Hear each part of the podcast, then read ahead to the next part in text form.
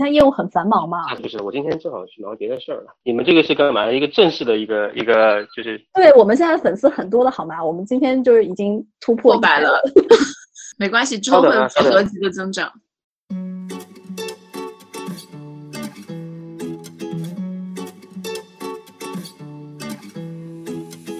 You told me I'm your anchor. I told you you're my pole. 大家好，欢迎收听这一期的岳阳电话。这期节目呢，还是由在上海的我和在柏林的周周一起来主持。但是我们今天请到了我的一个不是亲人胜似亲人的好朋友戴导。戴导现在是江湖人称是网大圈的高晓松了，是吗？你要不要先跟大家打个招呼？大家好，嗯，我被称为高晓松不是因为才华，是因为胖。现在还称网大吗？还是统一称网络电影啊？呃，称为网络电影，上次下了一个文件啊，大家就是就特地规范规范了一下称呼，但是我们就是一开始习惯还是叫它网大，这个就因人而异了，我觉得也没必要那么严格。嗯哦，好的，没关系，那我们就尽量说网络电影吧。对，显显显得就是不那么 low 啊、我跟戴导其实刚刚春节在在家里面见过了嘛，然后紧接着疫情其实就来了。我想问一下，你最近还好吗？就是你现在还在寒冬吗？还是已经开始复苏了？呃，已经开始复苏了。那个横店现在就是抢景，估计都快打起来了，呃，特别真的吗？那个，就你你们行业其实已经欣又开始欣欣向荣了，没错没？，错因为他开始复工之后啊，之前积压在那个呃春节之后的三月份、二月份、三月份那些戏，全部都赶在四月份拍。我们拍的时候已经很紧张了，当我们拍完的时候，就基本上属于紧都抢不着了。就特别特别紧张，就是属于，但是嗯大组还是少啊。现在横店很多很多的组都是这种网络电影，啊、就是以这种组为主了吧，相当于是横店可能大组就一两个。哎，现今年的疫情是造成了网络电影的寒冬吗？我怎么看到的数据是说反而是他们的春天啊？有可能是制作端跟播出端的不同，是吧？没错，因为其实呃不能上院线看电影了嘛，所以说网络电影其实在它的这个、这个发行上面，其实迎来了一波这个漂亮的这个数据。然后今年超过千万的电影其实还蛮多的、啊，然后完了之后比以往要多很多，然后这个增长还是比较喜人的。听说你有一部电影是非常赶着这个，就是预测了这个疫情的，就是关于传染病的，是吗？哦，不是，其实不是预测，是因为我们当时在拍电影的时候巧了，在里面有有这么一个内容啊，然后完了之后拍完之后。就还没开始做后期呢，就刚刚剪完，然后完了之后回家了，就那个那个一回家就疫情就来了。大家都说我们是神预测啊，因为我们里面也有这个戴口罩的戏嘛，也有什么唾液飞沫传播之类的。我因为跟戴导其实认识很多年了吧，就可能 二十多年。呃，有有三十多年吧，我应我们应该是从出生就别这样，别这样，其实二十多年。我其实也从来没有问过你啊，就是你到底是怎么开始走上网络电影导演之路的啊？我拍网大是一个很巧合的事情，是因为我之前我是中国传媒大学的研究生啊，然后完了之后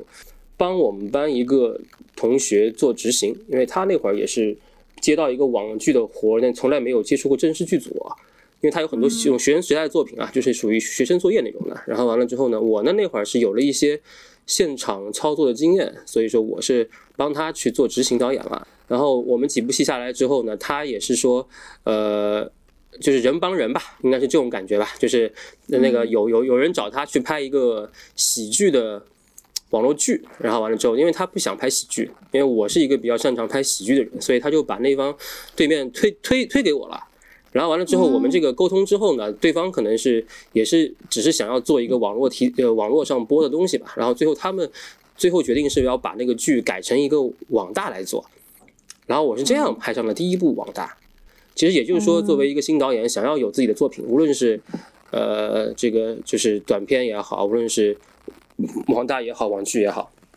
就逮着机会我就上了。其实是这样啊，就那会儿大都是几百万的票房，那时候等于说是可能是刚有几就是过千万都是属于很厉害了哈。然后那个时候呢，网大的这个制作基本上都在几十万，那属于很多。然后我做的那会儿的时候呢，网大普遍的制作应该是一百多、两百。然后三百以上都算是比较大的制作了。嗯，那你入行前你有看过网网络电影吗？就是他给你的印象大概怎么样？就是 low 爆了嘛，当时觉得，对，因为是就是我们其实当时有点不屑一顾啦，因为因为就是在我们入行之前的时候，网大其实呃早期的网大导演啊，包括那个早期的网络电影，都是一帮嗯、呃、可能是非专业的人士在做。的网大有点像今天的抖音短视频，你知道吧？就属于哦，很多人就对就不是这个行业的，然后完了之后就开始开始做，你就就想，比如说我的那个所谓的这个，呃，当时的那个网大一哥，现在也也比较火，在网大圈里面的彭于斯，他就是一个当时也就是一个就是群众演员也好，什么就是朋友，就不是做演员的，然后叫过来就是一起拍了个戏，可能投资就十就十来万，啊，大家凑了一个很很基础、很简单设备，以很简陋的这个方式去做，所以它整体上还是一个处在比较 low 的一个阶段上。对，嗯嗯嗯。那你到现在为止拍了几部电影了？我算算啊，一二呃九部了。对，那这个体量在网络电影导演界算是多的吗？呃，算中等吧，跟那些这个高产的导演比起来，我也不算什么啊。就是就也看、也看时候，像我去年去年因为审查制度突然严格起来了，然后完了之后要开始走走那个备案了，所以就整个网大圈就拍的比较少啊。我去年也也就是停了好多项目，然后最后只拍了一个。感觉跟整个行业的发展还挺符合的，因为从数量上来说，网络电影的发行确实是一年比一年少的，但是它的投入是一年比一年高。没错，现在基本上是大浪淘沙，然后完了之后留下精品的一个状态吧。啊，就跟网剧当时经历的那个阶段很像啊，当时网剧也是一个这样的状态，然后完了有很多专业导呃专业的导演开始进入网剧这个行业，然后完了之后网剧的质量越来越高，就跟电跟电视剧的那个质量就靠齐了嘛。现在电网大也是这样，因为现在我们身边很多网大的朋友就是嗯电影学院毕业的导演啊，然后完了之后我们传媒毕业的导演啊这样子，有很多这种人。那现在拍摄的时长，现在还是跟以前一样，像嗯两个礼拜啊、半个月这样吗？呃，现在是这样的，整个网络电影其实产业在升级，我们没有这么大的投资，所以不可能支持这么大的周期，但是也不会像以前一样这么就是粗制滥造了。以前可能就会控制在十天、十一天、十二天、十三天就拍完了，就是现在就是你想要完成一部制作比较精良还不错的网大的话，你至少是在十七八天。就是，但是如果说你想要保证一个精品的质量，然后完了之后想就是拍的更加的就是出彩或者是怎么样的话，一般上都能够到二十多天啊，基本上，但是肯定会控制在一个三十天以里的一个范围内。目前业内好像还没有超过三十天的，但是已经有个二十七八天的了啊，我觉得是这样。所以说它其实跟那个早期的电影，包括你是《无间道》，其实也就拍了一个月还是多少的，我记得。哎，周周，你之前有看过网大吗？网络电影吗？我没有完整的看过任何一部诶，因为那个要交会费嘛，然后我 你不舍得花那个钱是吗？我现在我还没有交过会费，就在呃优爱腾这三个平台上。嗯，然后我，但是我对网大这个行业一直挺感兴趣，对他们内容生产也挺感兴趣，因为它会让我想到，就联想到之前的香港的三级片，就是我们说的三级片不一定是色情片，就是三级片嘛那个类型。还有觉得它虽然是逐利，它是逐利，肯定是以市场为导向，但它同时在内容创作也很天马行空，就是很多在院线上看不到的题材。呃，其实其实是这样，就是香港电影为什么发展起来啊？就是因为这些片子，就是香港的很多大导演，他们在年轻的时候就是拍这种片子出来的，嗯也是这种片子给他们提供了很多磨磨练自己的机会。那个时候香港的电影可能七天就拍完了都有的。嗯，那我想问一下，就是呃除了内容创作方面来说的话，那为什么我们的网络电影的时长啊，一般都是在九十分钟之内啊？就这一点也跟之前的三级片、香港三级片很像，一般都是八十几分钟，有的是六十几分钟。对对我不知道这个其是实有个什么讲究？呃，主要是一方面是跟成本有关哈、跟成本有很很大的关系。就比如说它的最低要求是呃六十分钟，六十分钟以上。比如说现在平台跟你说你想评级好一点，你想把这个片子弄得好一点，你至少得拍个七十多分钟吧，对吧？所以说大家就是说我在花最少钱的情况下，肯定是拍最短的片子嘛。对对对，而且还有就是说，就是我尽量希望我的片子节奏更加明快，呃，观众看得更加那个什么。但是其实而且很很很好玩的是，就是网大其实平均的观看时长啊，可能就只有十五六分钟或者是十来分钟，你知道吧？就很少有片子能看到二十多分钟的，就就是平均观看就观众观看的时长。所以它其实是一个，就是可能观众随时点开，然后随时就给它关了。它不像电影一样，它可以一直看下去。实不相瞒，我昨天在，因为我没有会员，没有交会费，我就在那个 YouTube 上 就看了一些中国的网大。然后我看的时候确实是跳着看的，就大概每一部网大看下来，可能就花了一个五六分钟的时间，然后就把一部电影给录完了。但是我也没觉得错过了什么，就这个，就是我 get 到整个故事了，OK 了。哎，对对对的对的，因为因为什么呢？因为呃，网大呢，它的受众并不是像你我这样的人，就是就像我们以前拍网大之前，可能我也我也不看网大，就包括我连国产电视剧都很少看，我一般都是看美剧啊、韩剧啊这样子，对吧？就是呃，其实网大针对的观众群不一样。就是我们说的那个点，就是高知是不会看的。那你们大概有没有自己的就是观众的受众画像啊？就是比如说他一般是什么性别的、教育程度或者几线城市？，呃，就是网大的受众主要以男性为主，嗯呃，然后完了之后几线城城市呢，就是其实都有。嗯就为什么呢？因为很现在大城市里面有很多其他几线城市的人过来了，对打工的。就但是他针对的这个这个观众群，基本上应该算是就是三四线城市，就是普通的那种阶级，算是中下层吧，就这样。但是这没有歧歧视的意思啊，就是但是我就觉得说，确实就是目标是这些，我就不会讲太深奥。就像我们网大拍悬疑片或者拍什么拍什么故事片，我们不会设计太多的反转。哦，就是因为观众是他他不会看，就他他不需要这么复杂，他想看就想看一个轻松一点的东西，热闹一点东西，他不会我又来回跟你反转，他他跟不住你这个逻辑。所以这个画面的刺激是不是会很重要？因为我我自己也是随便打开一下爱优腾三家，就是翻了几个网络电影的名字，都是我我注意到，我就跟你们说，还有一个叫《海妖的陷阱》《变异狂蟒》《向日葵女孩》《雪纱衣大蛇二》，就是 看上去就是除了妖魔鬼怪，就是一些性感美女，是不是也有这方面的考虑？呃，没错没错，就是最早的网大很多都打的那种软色情的擦边球啊，就包括我第一个拍的这个网大，上来第一场戏就是男主角偷看女生洗澡啊，就是完全是为了迎合观众这么做。嗯 然后，但是最近呢，就是网大又开始有这个风气了，但是大家都拿捏在一个特别就微妙的尺度上面啊。就你们可以看一下这段时间《奇门遁甲》特别火的一个片子，它的前六分钟，那个老板娘春春就火了，在我们这个圈子里面也火了，就很多人找她拍戏。对，《奇门遁甲》这部片子，它的那个在豆瓣上的评分比《奇门遁甲》这部电影还要高哎。对，就是就是呃，我知道这个事儿，然后他们拿这个东西做宣传，然后完了这也挺好玩的。嗯，嗯，可是我觉得他们有的时候虽然是还是在拍一些妖魔鬼怪的东西，就比如说我看你你给我看的你拍的那几部片子嘛，我觉得它的特效其实做的一点都不 low 啊，就我那天看到有点震惊，我就觉得哇，就网络电影现在的特效现在已经做的这么精良了嘛，就因为因为院线电影就是他们吃不上饭了，那些特效公司来 找我网络电影吃饭了。你知道那些特效公司吗？对对对，其实就是因为就是呃，本质上是一样的，只要你的制作体量上去了，你花得起这个钱了，然后自然而然就人家就愿意做呀，对吧哦就没人跟跟这个东西过不去，对吧？我就注意到现在就是网络电影它有一个就是试看六分钟的这么一个机制嘛，对对对那，这种东西它是不是会影响网络电影它讲述故事的方式呢？就比如说传统的电影、院线电影可能更看重它这个故事的走向或者它结尾是怎么样的，那网络电影可能更看重它开头是不是能吸引到观众。是的，其实嗯，怎么说呢，会有一些限制啊。我们自己在创作过程中一直在摸索啊，嗯就是以前啊，就是网大很习惯，比如说出个动画，可能把你讲一下故事背景，然后就开始一顿打，对吧？然后完了之后，后来发现效果不太好，因为观众不知道谁是谁，就开始打了，对吧？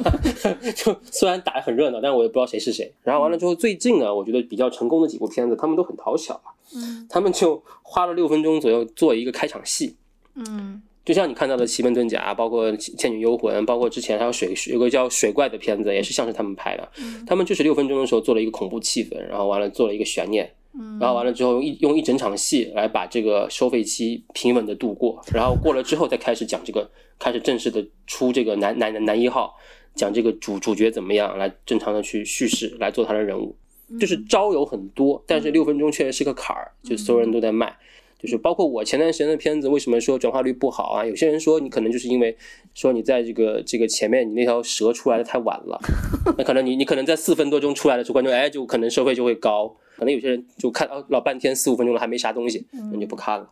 有可能会出现这种问题。对，这个还挺有趣的，这个让我想到，因为这完全就是一种，嗯，从播出端完全来影响了可能整个内容创作，就是你的叙事方式可能会受这个的影响。就好像之前我们所比较熟悉的说，一部喜剧为什么是九十分钟或者是一百二十分钟，这可能是跟最开始的他们那个放电影的时候菲林的那个长度是有关系的。嗯没错。所以，所以我们现在就习惯了说，哦，我可能看一部轻喜剧是九十分钟，然后稍微沉重一点的电影是一百二十分钟，就现在已经完全形成这样一个观看习惯了。嗯我觉得可能这个也可以长远来说，也会影响我们观看网络电影的一个习惯。就比如说，可能六分六分钟、十分钟的这种创作方式。那你们觉得那个我们过年期间的那个贺岁片，它《囧妈》它算不算一个网络电影呢？因为它其实原来是在院线投拍，然后后边变成了在网络端播？这个看你怎么看啊？因为我觉得，嗯，未来的趋势啊，未来趋势就是电影不分什么网络和院线，你在哪个平台，只分你在哪个平台上。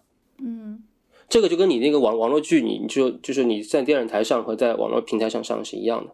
就是观众愿不愿意在电脑前面或者是电视前面去看这个电影。我们换个角度来看啊，因为我觉得电影其实不分这个，把它把它区分成网络电影或者是院线电影，这其实跟那个什么一样，跟那个奈飞的片子有些电影一样，嗯，就是你说他爱尔兰人就不是电影了，对吧？嗯你说那个惊天营救就不是电影了，我觉得也是电影，只不过他们的平台他用这个方式来收费，就像开淘宝店，我在线上卖还是在实实体店卖，嗯对，我觉得是这个区别啊。嗯，网络电影它的那个用的设备已经比剧要好很多了嘛。其实我们用的设备已经跟院线差不多了，因为这次我拍的片子已经用上变形宽银幕了，是院线级别的才用的东西吧。嗯，灯光啊，包括我们的那个摄影的东西啊，它其实都一样，可能有些场面上面差一点，因为它做不到这么多人，或者做不到这么长时间持续的大特效。嗯所以他可能会哦，这边两军对垒刚冲起来，你啪两分钟打完了，对吧？就是因为他可能经费支撑不了，但他那几个画面出来之后，你一点都不虚于电影啊。我其实听你讲起来，我觉得现在网络电影发展其实挺好的嘛，票房啊什么的都听着有一些，比如说高品质的都能达到千万级别了。但为什么让大家感觉就是网络电影它就是没有网剧出圈呢？呃，就是时候没有到嘛，就我觉得就是因为因为大家都不要着急嘛，因为你看啊，就是其实今年就疫情的影响也好，加速了这个进度，有很多这个院线的资本和院线的这个创作人员都在网网络电影上去，就是往往下下沉啊、包括我我我去年的几个片子，我们的摄影师都是拍院线的，嗯就是当他们开始拍网大之后，就是他们就疯了，你知道吗？就是一就是片子接到手软，就五月他们档期从年前他，从年年初开始约，就是就是开始卡他们档期的，现在已经卡到就是十一月份了。对啊，我觉得现在不仅是摄影师在下沉到网络电影的市场，可能很多演员啊，包括导演啊，可能也是慢慢在尝试网络电影嘛。我看你的片子里面不就有那个那个什么陈浩民？陈浩民 是不是你们网络电影界的影帝啊？真的，呃，对他他现在这他现在还是很有票房号召力的，就是因为他以前他就什么呢？因为他之前电视剧演过的角色，然后网大就喜欢去扒这些，比如他演过济公，就让他去演济公。就比如说以前那个就是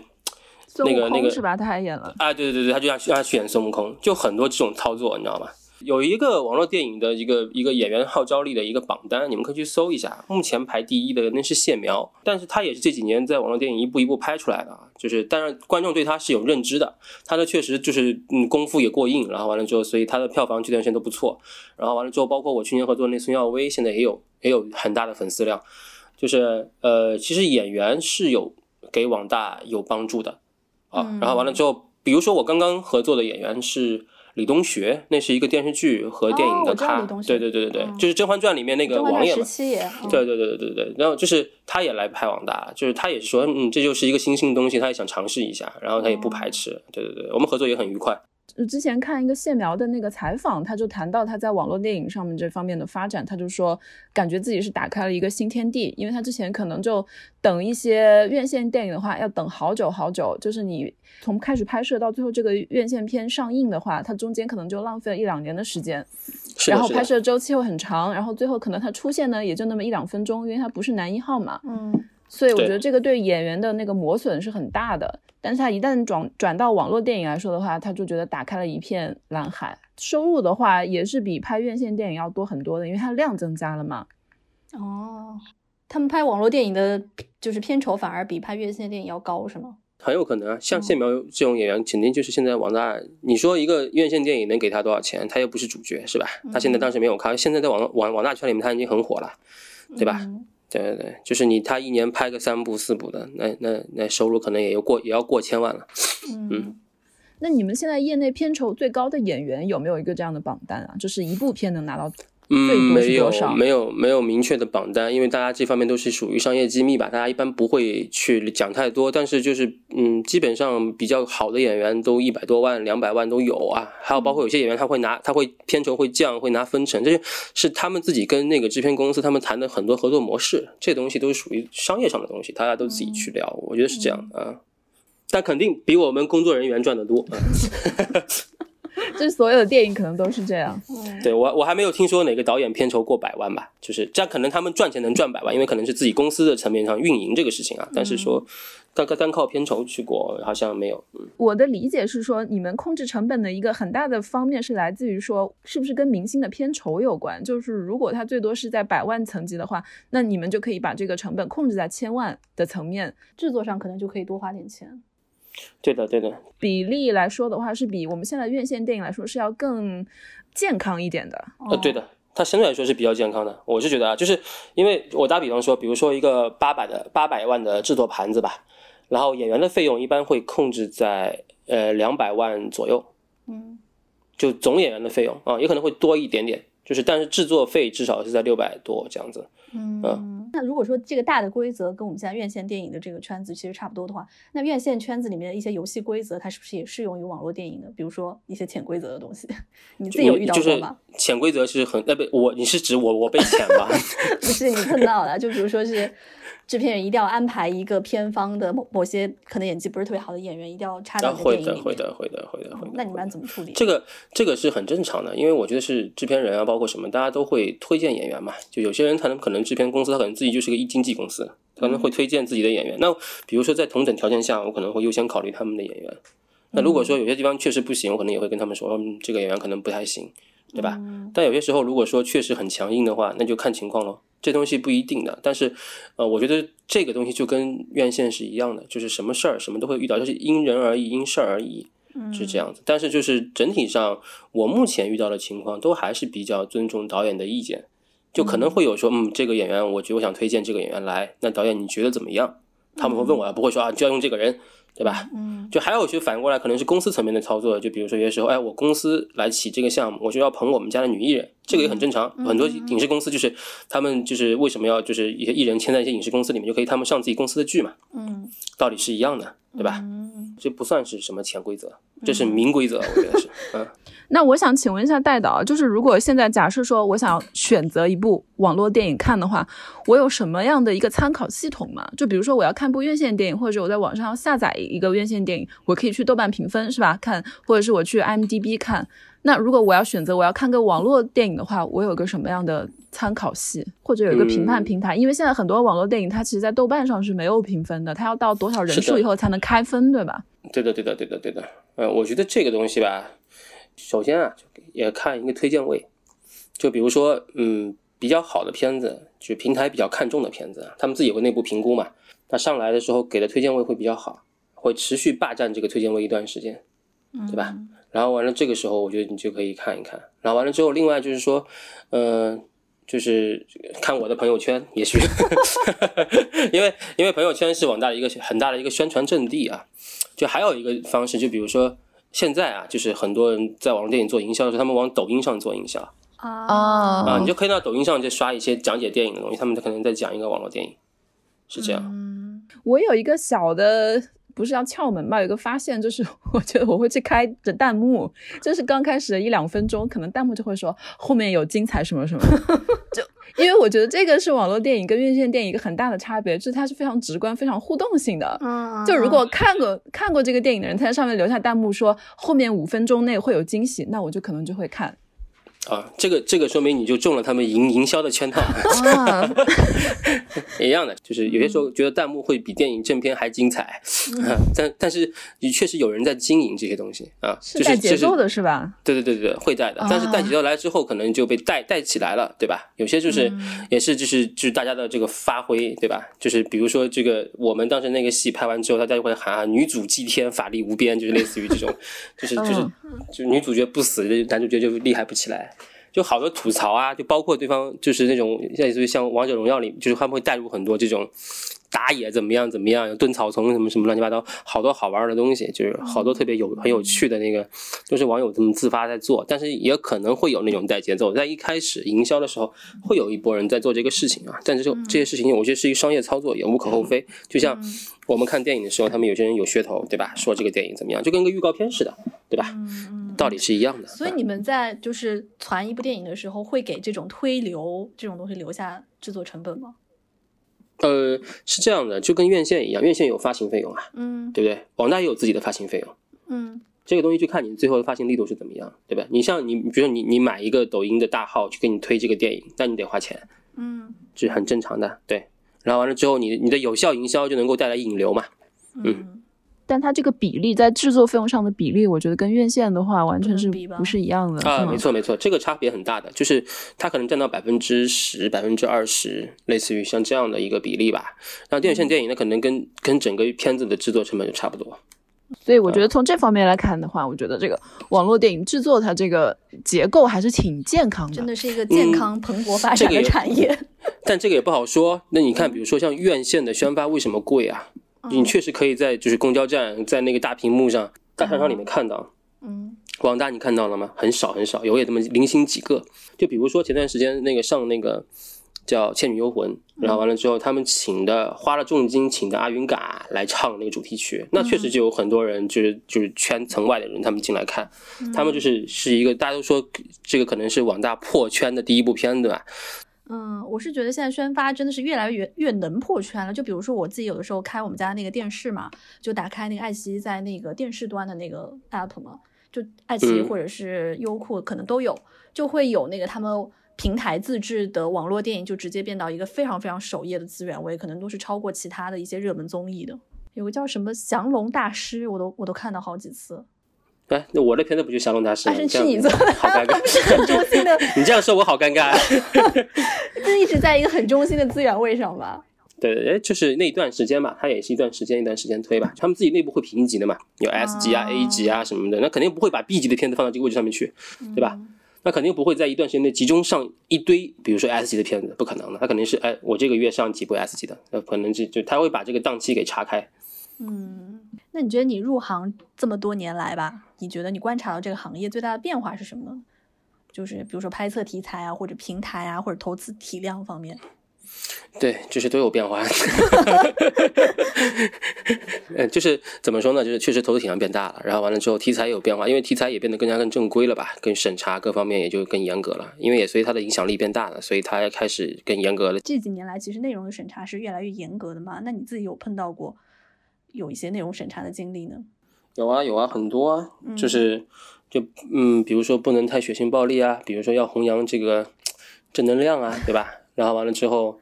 呃，也不能有那种就是历史人物的那个细细细说呀，嗯对对对对对对对对。然后完了之后，有很多审查上的一些东西，然后但是现在有有要要过备案嘛，所以说大家也是就是努力的过过过备案，有什么问题就打回来，然后完调整改。嗯我觉得这个对你们的行业影响还挺大的，嗯就是前一去年还是前年发生的事情是吧？这个政策。呃，去年去年去年开始，大家开始做备案，就是为什么去年我只拍了一部片子的原因，就是因为之前聊了好多片子，聊完了之后大家都要送备案，古装题材不太好过，知道吧？你看最近也确实有很多网大在走那个红色路线，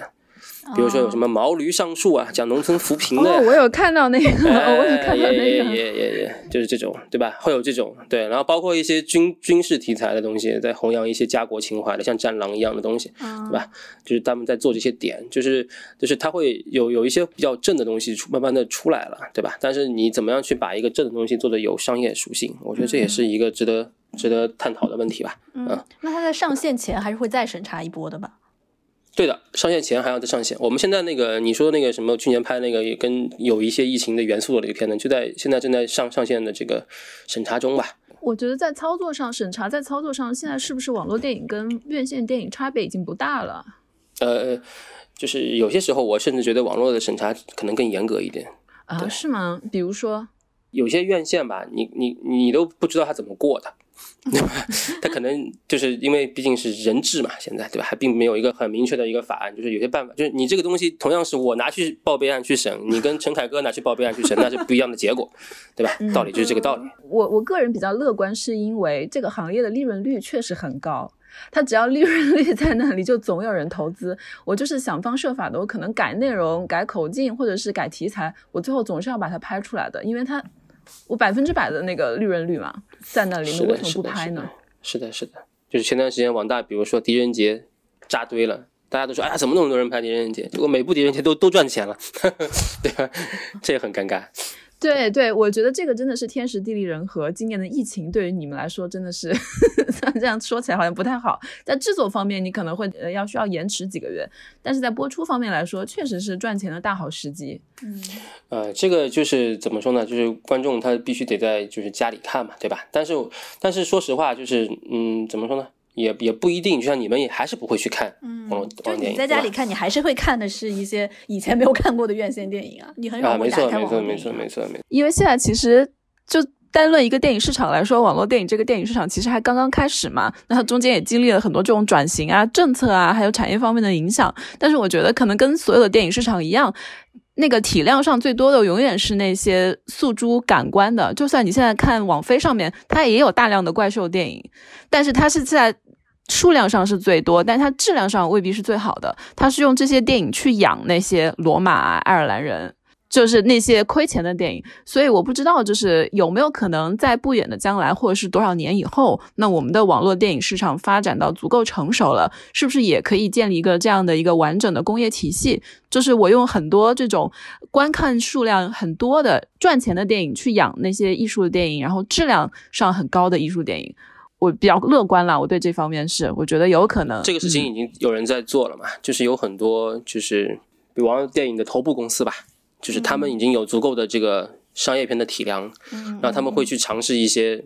嗯，比如说一些比较正能量的一些，就是跟比较红色的题材，会尝试一些比较就是文艺的，就是拓宽这个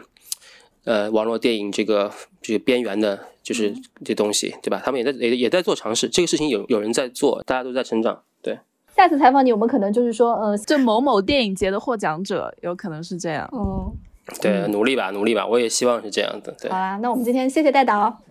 好好，感谢感谢，嗯嗯，好，拜拜。拜拜，拜拜。It's a Monday kind of feeling on a Tuesday afternoon. I can hear Wednesday calling, but then Thursday comes too soon. And by Friday, I'm ready for 就 a 是我们前面刚刚.跟那个戴导，然后我的那个在柏林的朋友，就是周周，我们就一起讨论过关于中国网络电影。我们在想说，哎，中国网络电影是不是会迎来一个春天了？所以我们今天呢，也就想要采访一下一个也有过拍摄网络经历的一个演员自强，是吗？你要不要先跟大家打个招呼？Hello，大家好，我本名叫许俊杰，但是大家都叫我自强，因为我要自立自强。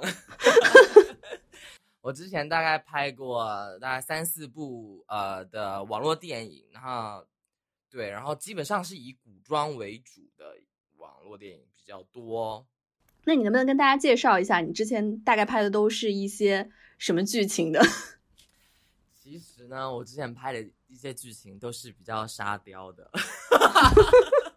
因为其实跟我的就是跟我本人的个性，其实呃外在显外显的比较个性比较像，所以基本上他们不太会去在意你呃就是你的演技如何，他就是直接挑一些他看起来觉得是怎么样的一些人，就直接去演那些角色，嗯。你是也是演了很多就是妖魔鬼怪、妖怪的角色吗？没有啦，妖怪类的角色，其实我认真的才演过一个，就是那个，就嗯我觉得非常的荒唐，但是也是一个 非常神经的经验。嗯嗯，你可以跟大家说一说吗？就是当时呢，就是呃，公司给我去之前，公司让我去演那个，就是一个王大，他他跟我说就是一个妖怪的角色，我说哇天哪，因为我其实我来内地。就是最最最嗯最最想演的一个角色就是妖怪，然后我但是我想象中的妖怪呢，就是你知道比较比较仙的、比较好看的 蛇精之类的是吗？就是对，或是他看起来很就是很厉害的。然后当时候跟我说，嗯嗯，是一个老鼠类的妖精。我说哦，好吧，我就上网查了一下资料，我就查了，哦，嗯看到范冰冰那种锦毛鼠，哇，好仙呐、我想说，嗯，看起来应该也是挺可爱的。然后我就就是欣然的答应，我还很开心，到处跟我朋友说我终于要演妖怪，要了解我的嗯心愿了。嗯嗯结果他跟我说，嗯，要建模，就是我的脸基本上就是要被就是挡嗯，全遮起来是吗？这这啊，我就啊，OK 好了。然后当我就是建模完，然后去现场化完妆之后，我就再再也笑不出来了，因为我是什么角色呢？我是个嗯。黄、黄鼠狼精，黄鼠狼跟老鼠也差太多了吧？是有鼠没错啦，但是真的是差异有点大。嗯最重点是完全不是一个一个一个 category 的动物。没错，然后重最重点是，当初他把我们骗去跟我说，哦，我会跟男主对戏。我说，哇，嗯，那我角色，他跟我说我是反一哦。我说，哇，那天呐，我这角色真的太重了吧。嗯然后呢，你知道怎么跟男主对戏的吗？剧情里面嗯就是男主他用妖法变成了我。所以等于我自己自己一个人演男主变成了我，我就自己一个人分饰两角，所以我根本从头到尾没有看到男主，自己跟自己演了对手戏，而且剧情真的太神经了，就是那个台词，嗯，我觉得我现在说出来都会有一点害羞，就是你说说看。我当就是剧情呢，就因为男主变成了我嘛，那我身边跟了几个小妖呢，他们分辨不出来。然后我当时的角色就是说，等等，我有办法让大家，等一下，我这，他说，嗯，好，沉静一下，沉静。等等，我有办法让大家知道我才是真的黄鼠狼精，因为黄鼠狼精放屁都可以传到好几百里，看谁放屁最臭，谁就是真的黄鼠狼精。我当时记得好清楚啊！因为真的太羞耻了，我真的从小到大我也没有演过这么羞耻的角色，但我很努力的把它演完。对，对啊，可是自强，你是非常非常专业的演员出身吧？我看你好像是台北艺术大学专门主修表演的，是吗？对对对对对。可是你如果来去演这种这种非常沙雕的剧情，你心里会有一种落差吗？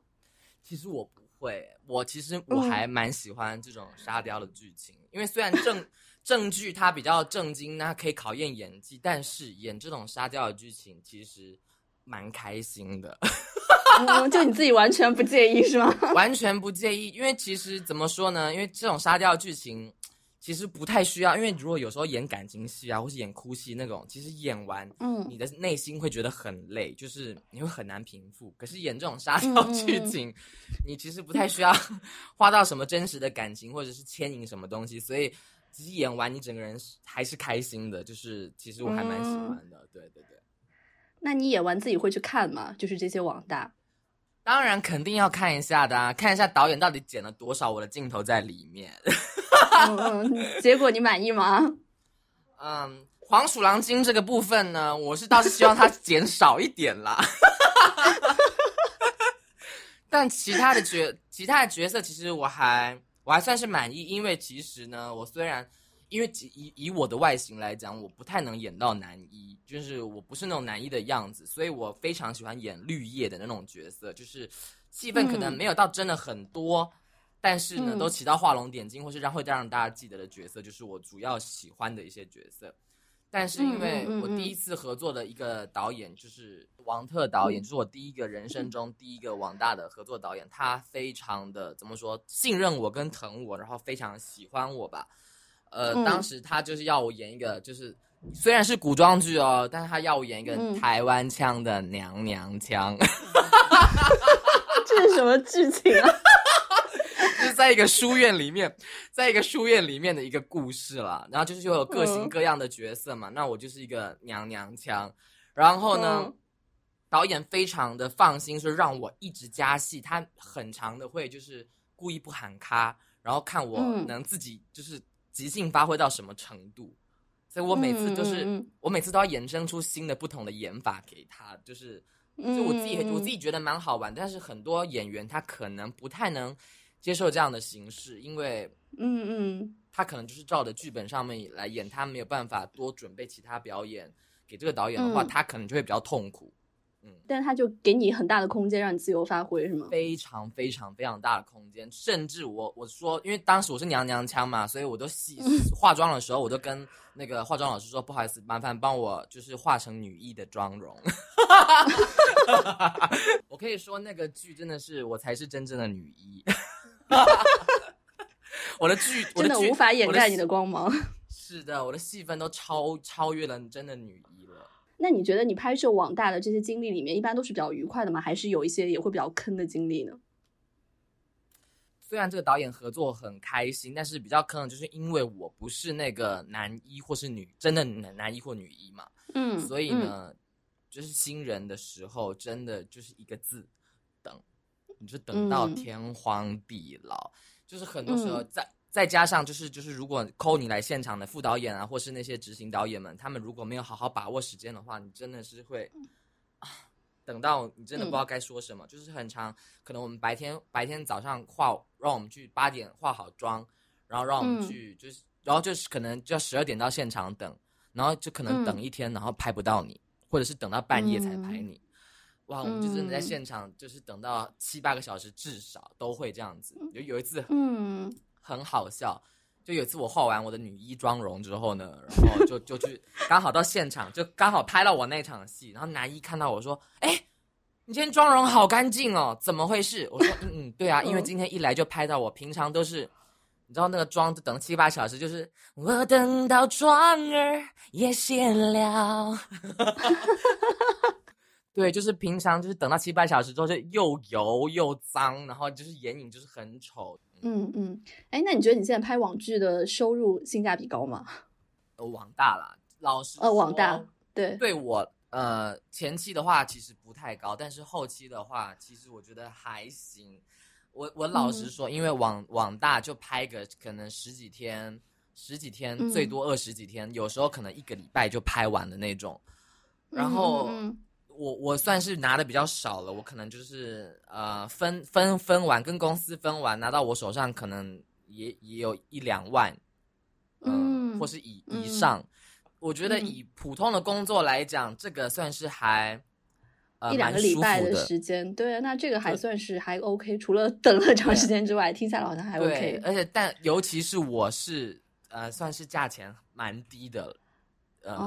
的演员了哦。你说有些嗯。男一他、呃有些新人演员他可能可就至少可以拿五六万、七八万、十万，那你不用说嗯。说有一些更稍微更有知名度一点的，然后或是因为现在其实网大它也投投入蛮多钱的，有些可能可以到上百啊，或是三十以嗯。上、五十以上。对，所以嗯。其实我我我我会戏称说，如果来拍网大，因为我本身就我不抱着说我要来学习演练习演技还是什么，因为我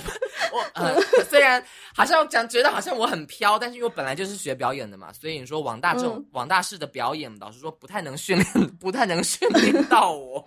我都戏称他为赚钱喽。哎，那所以现在如果有一部非常赚钱的网大和一部就是可能给你的薪酬没有这么高，但它可能看起来好像是一部制作比较好的网剧或者是嗯电视剧，好了，你会选择哪一个呢？我现阶段的话，我肯定会选电视剧的，因为我觉得投资嗯比比较高。你嗯你只要这个电视剧火了，即使你不嗯是很重要的角色，你但是你的嗯履历上面写的这个，大家都看过这个电视剧，哇，那你的身价嗯，就蹭蹭的往上涨。哦，哦对所以现在大家还是会看说，如果你在一些重要的剧集里面演过一些角色，那你在网大的市场上面其实是更容易提高自己的薪酬，是吗？就更好赚钱了。肯定啊，就是我、嗯对啊，是甚至你就是在往上升，就是你就可能就会退出嗯网大圈。可是现在就是院线现在开不了门嘛，所以确实也有很多比较比较有实力的制作公司，他们可能慢慢的把眼光就投入到网网大这方面了。那你觉得你你现在以一个演演员的身份来说，你看好这个行业的发展吗？老实说，我觉得网大现在比较难耶，就是因嗯为以前、就因为疫情，再加上之前那个某位女星的事件，所以导致这影视行业 又萧更萧条了嘛。对，那那位女士的事件，它会影响到你的薪酬吗？呃，这肯定有影响的，但是更影响到是整个产产业链，就是就是我们在说以前就是可能在横店或是象山这种拍古装剧的这些影视城啊，它可能一年有上千部大大小小的剧，嗯或是网大在嗯拍，可是嗯去年开始可能剩不到一百、嗯，这是为什么？因为就是这件事情之后，很多演员他限薪了嘛，那他在投入到演员方面的费用减少，那他可以在制作方面投入更多的钱，那为什么反而这个行业会更加凋零了呢？呃，他们其实现薪的话，就是他们缴是演员的缴要缴的税要变多了，但是他们可能会把这个成本算在制作公司上面。他们可能说，哦我的薪水是税后你要给我多少，那是等于可能制作公司他、哦他得付出更多了，所以他可能更没办法再负担那个价钱，所以其实很多公司就因此，或是很多剧组，他就因此就这样没了。对，老实说，我不看好网大，原因是因为网大的制作期真的太短了。然后你要好好拍个电影，我觉得其实真的很难，你很难拼过那些线上真的是经过非常多打磨出来的东西的东西。嗯，对，再加上老实说，网大他的，我觉得一开始的目的，他也不是想要好好的拍电影。对我，我很我很老实的说。我觉得他就是想要赚钱圈钱，那些制作公司跟平台啊啥的。因为其实我跟大家透露，以前的网大有个六分钟原则，为什么呢？他们要卖给平台的话，平台的看那个点播量啊，都是看六分钟，所以观观众只要看看完六分钟就有算那个点播量。所以呢，很多网大。在前六分钟，哇，特效啥的镜头切换的非常的绚丽，或是非常的精良。六分钟一过呢，就开始变成啊，就是这样，嗯，你你讲完换我讲，我讲完换你讲，就是或是整个后面的制作就会非常变得非常粗糙，就去赚钱的啦。大家也不要太苛刻 网大了。也就是说，如果你觉得它有一些好的，就是如果把它的制作周期拉长，或者有一些更大的制作团队进来的话，就是他们愿意好好的去打磨这个剧本，或者好好的去研究这个讲故事的方式的话，你觉得它还是有可能成为一种就是比较优质的艺术产品的，是吗？我觉得肯定的啊！我觉得不管是说网大或是任何一个产项，你只要花时间，然后花有更大的团队、更专业的团队去投入，就是肯定都会比较好的吧。对啊，所以就不限于网大，就是任何的制作品相，都是都是这个道理，都是这个道理。是，那今天谢谢你哦。对，那我再让我讲一句，如果剪进去的话，你说，呼吁各位导演，我是物美价廉的好演员，我认真演戏，价钱不高，快点多用用我吧！大家快去找他，大家快去找自强，真的。哎，我们这一次的后面的片尾曲可以用你唱的歌哦。真的吗？我唱歌也很好听哦，导导演们，我可以免费帮你唱主题曲。嗯，好好，拜拜，拜拜。我站在风景的一角，月光随意的飘，一点点倔强。的味道，而独一无二的俊俏。